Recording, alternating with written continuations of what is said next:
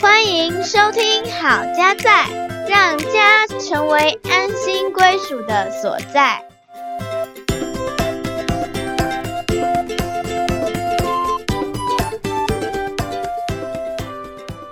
欢迎回到好家在，我是节目主持人心怡。我是嘉豪今天我们要来谈家庭会议的妙用。啊，要开会了是吗？是啊，我先来问问嘉豪，嗯，嗯，平常你什么时候会用到会议？上班哦，上班工作的时候？对啊，讨论问题的时候，讨论问题。处理新的计划的时候，嗯，所以这个开会它有它的功能，嗯比方像是要布达事项啦，还有刚刚嘉豪说的解决问题，嗯，或者是需要大家一起来沟通交流。是收集资讯也是会议的一个目的之一。是，然后它也是一个可以大家寻求共识的一个场域。是的，今天我们要提家庭会议，就是把开会这件事情放到家里面喽。嗯，为什么我们需要在家庭里要有家庭会议呢？真很好的一个问题。我现在马上可以想到的是，会议这件事情本身有一一个 official 比较正式的一个概念。嗯有时候我们在公司里头可能啊，我跟你讲一讲啊，啊跟他讲一讲，哦，好像大家都有一些理解啊，但是呢，没有透过正式的会议做一个讨论确认跟啊，例如说大家都同意啊，是不是取得共识了这样子啊，有一个拍板定案的感觉。那我觉得家庭会议也是一样，我们在家庭里面常常会有一些事情啊，我好像跟你说过，哎，好像我们有共识了。然后或许是家庭如果成员又多的话，嗯我是跟妈妈讲过嗯，还是我跟怎样有点理不清？那我觉得家庭会议可以有一个正式啊，很清楚的在里面讨论啊，我们准备要做什么，我们有什么样的共识啊，有什么问题需要厘清，可以透过那个会议来处理。嗯，所以嘉豪说到较正式的一个场合，嗯，让我们可以在当中沟通。那所谓的正式呢，就还包含了要记录下来，对不对？对，就是像要白纸黑字嗯，把它写下来，不然我们讲过就忘记了，对，或者是大家其实还没有共识，是大家只是以为自己已经理解对方了，但可能还有出入。是是是，所以要有会议记录。对，像我们家呢，有没有曾经使用过家庭会议？你有印象吗？有啊，是在什么情况下要使用家庭会议呢？出大事的时候，出大事，哦，听起来很恐怖。是发生什么代好？没有你重视的事就是大事。我重视的事情。那我一开始想到的就嗯是。有一次，孩子在做了一件违背我们家庭规则的事情的时候，有找他来一起开这个家庭会议。嗯为什么我想要找他，还有我的先生一起来开呢？因为我想要了解他心里面真正的想法，是，不希望说我们说了就算，嗯然后他完全没有机会可以表达他的声音。是，所以就是运用了家庭会议的机制来讨论这件事情。嗯那还包含了像有时候我们要规划家庭旅游，因为孩子现在更懂事了，更成熟了，他也更多自己的想法了，那是很多。所以我们要给他空间，对，让他可以表达他想要去哪里呀、嗯他想要参观什么啊，是，然后列入我们的旅游规划里，不再是妈妈嗯单方面规划就好了。不然我们出游的时候，小孩也会不开心。他会摆一张臭脸给你哦。当然，当然也不会好过啦。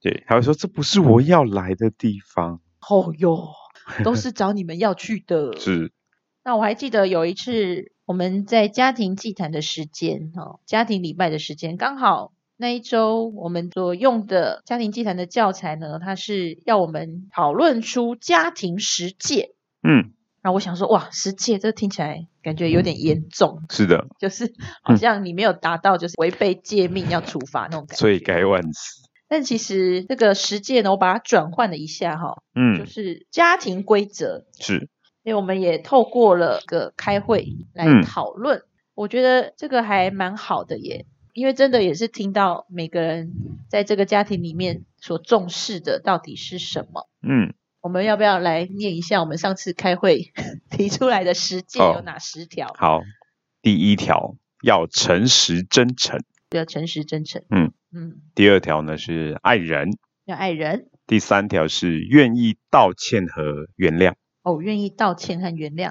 嗯哼，然后第四条是正面积极的言语或者行为，嗯，要有正面的言语跟行为。对，第五条是读神的话，哦，要读神的话。嗯，第六条是每周家庭团契，每周家庭团契，就我刚刚提到的家庭礼拜，嗯是家庭祭坛，那第七个是每天抱抱，每天抱抱，嗯，然后第八个是尊重别人，啊尊重别人例。如说啊周六时间的安排，哦，这个是孩子特别提出来的哦。嗯，他觉得说礼拜六呢是他好好休息的时间，所以如果我们有安排什么家庭活动，一定要事先知会他，而且要他同意了才去执行，是，不然他会觉得他的时间被剥夺了。嗯，第九条呢是要对家人好好说话，要对家人好好说话，所以不是这种不耐烦的语气。哦哟，哦哟，真的很容易耶，因哎为清净就生五灭，是。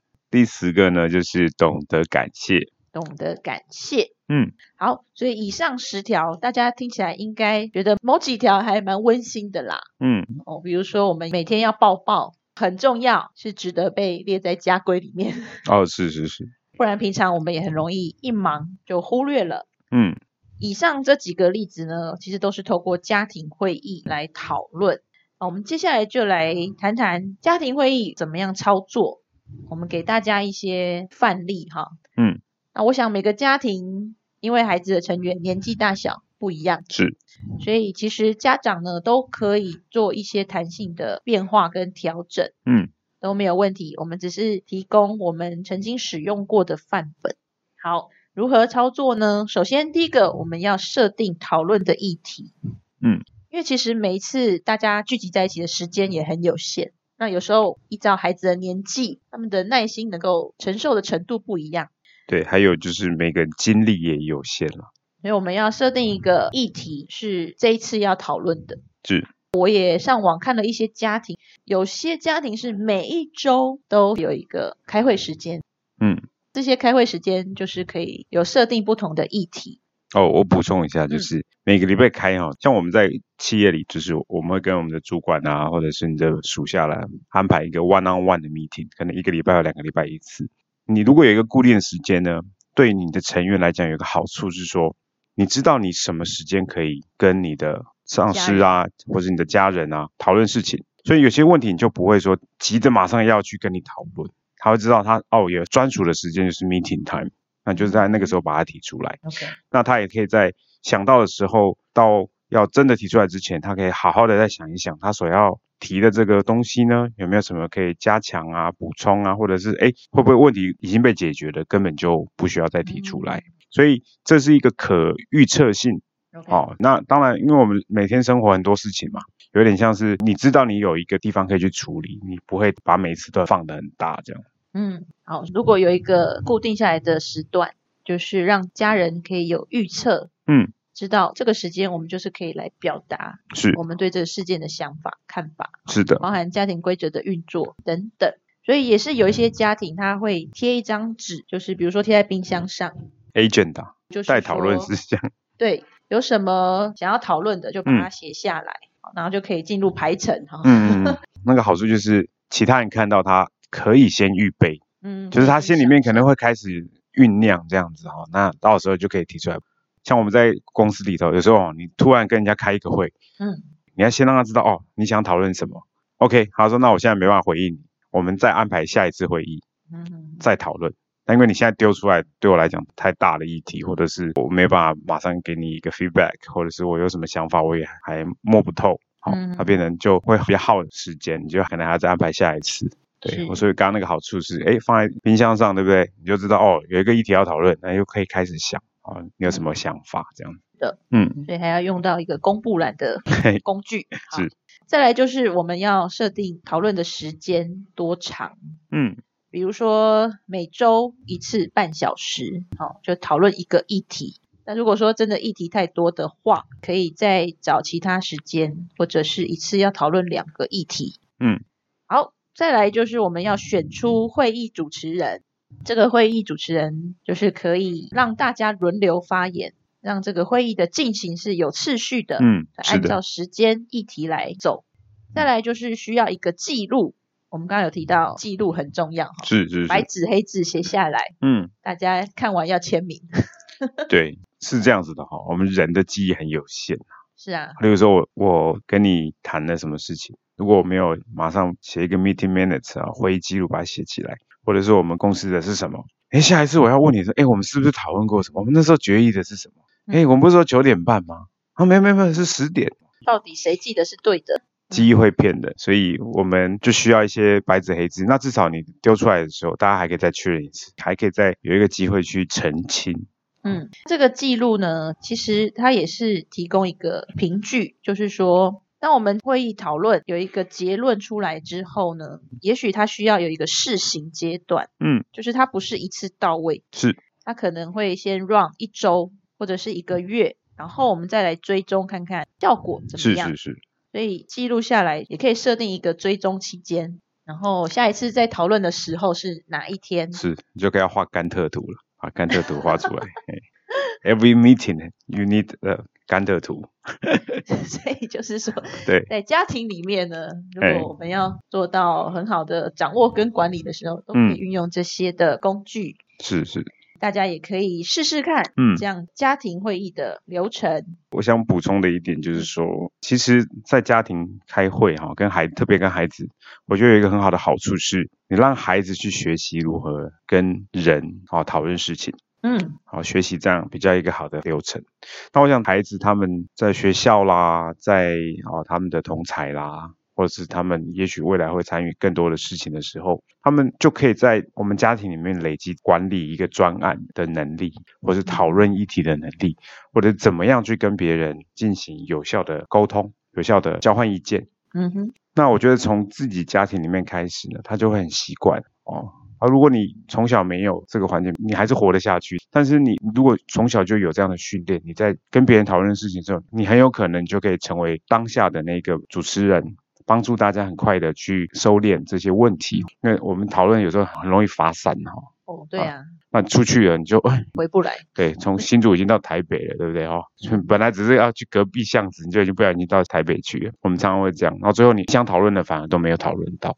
嗯哼，好那我觉得这对孩子来讲是一个很好的学习这些沟通的技巧跟能力，帮助他们在他们的生命当中呢就开始累积好的工具、好的方式、好的流程，在他们应对他们自己未来的人生里面呢，诶，他多了一些资源。嗯哼，对，是我刚刚也看了一个 TED Talk，一个利比亚的女性领袖，嗯她分享说，他们家呢，就是从小让他们有这样民主的开会制度，嗯哦，每周五就是他们的开会时间。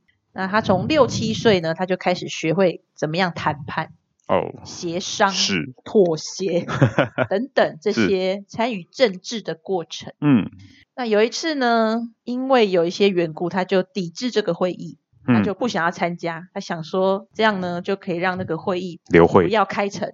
但是后来他发现，他没有参与呢，他就没有办法表达意见。嗯，他们其他家人做的决议对对他是不利的，是。所以他发现他还是要参加，是是是。而且他要表达意见，是，他要试着去说服别人为什么要改掉这条规则。嗯哼，那曾经呢，因为在他的国家的文化，是，家事都是女人在做的，所以他都要洗全家人的碗。嗯他有一次就是要提出这个提议，不应该是他来洗全部人的碗。嗯。可是他的哥哥们呢，就说其他人的家也没有男孩子在洗碗啊，嗯。为什么我们家要有男孩子洗碗？嗯。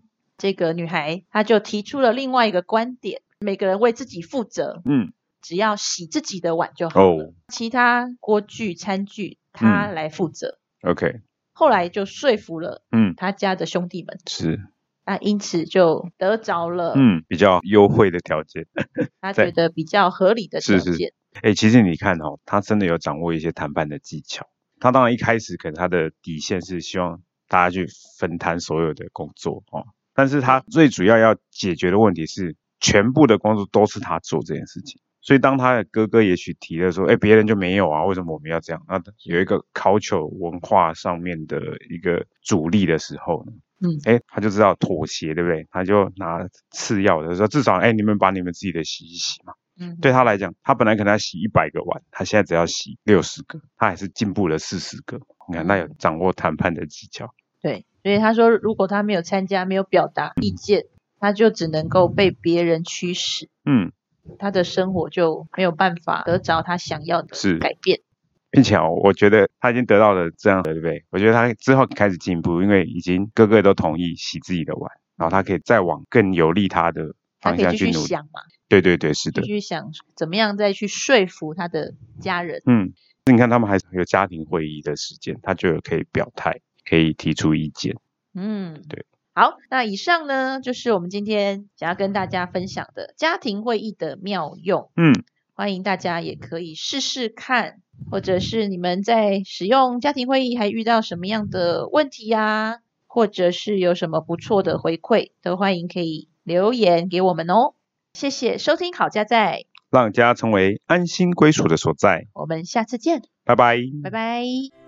如果你喜欢我们的节目，请记得订阅和分享哦。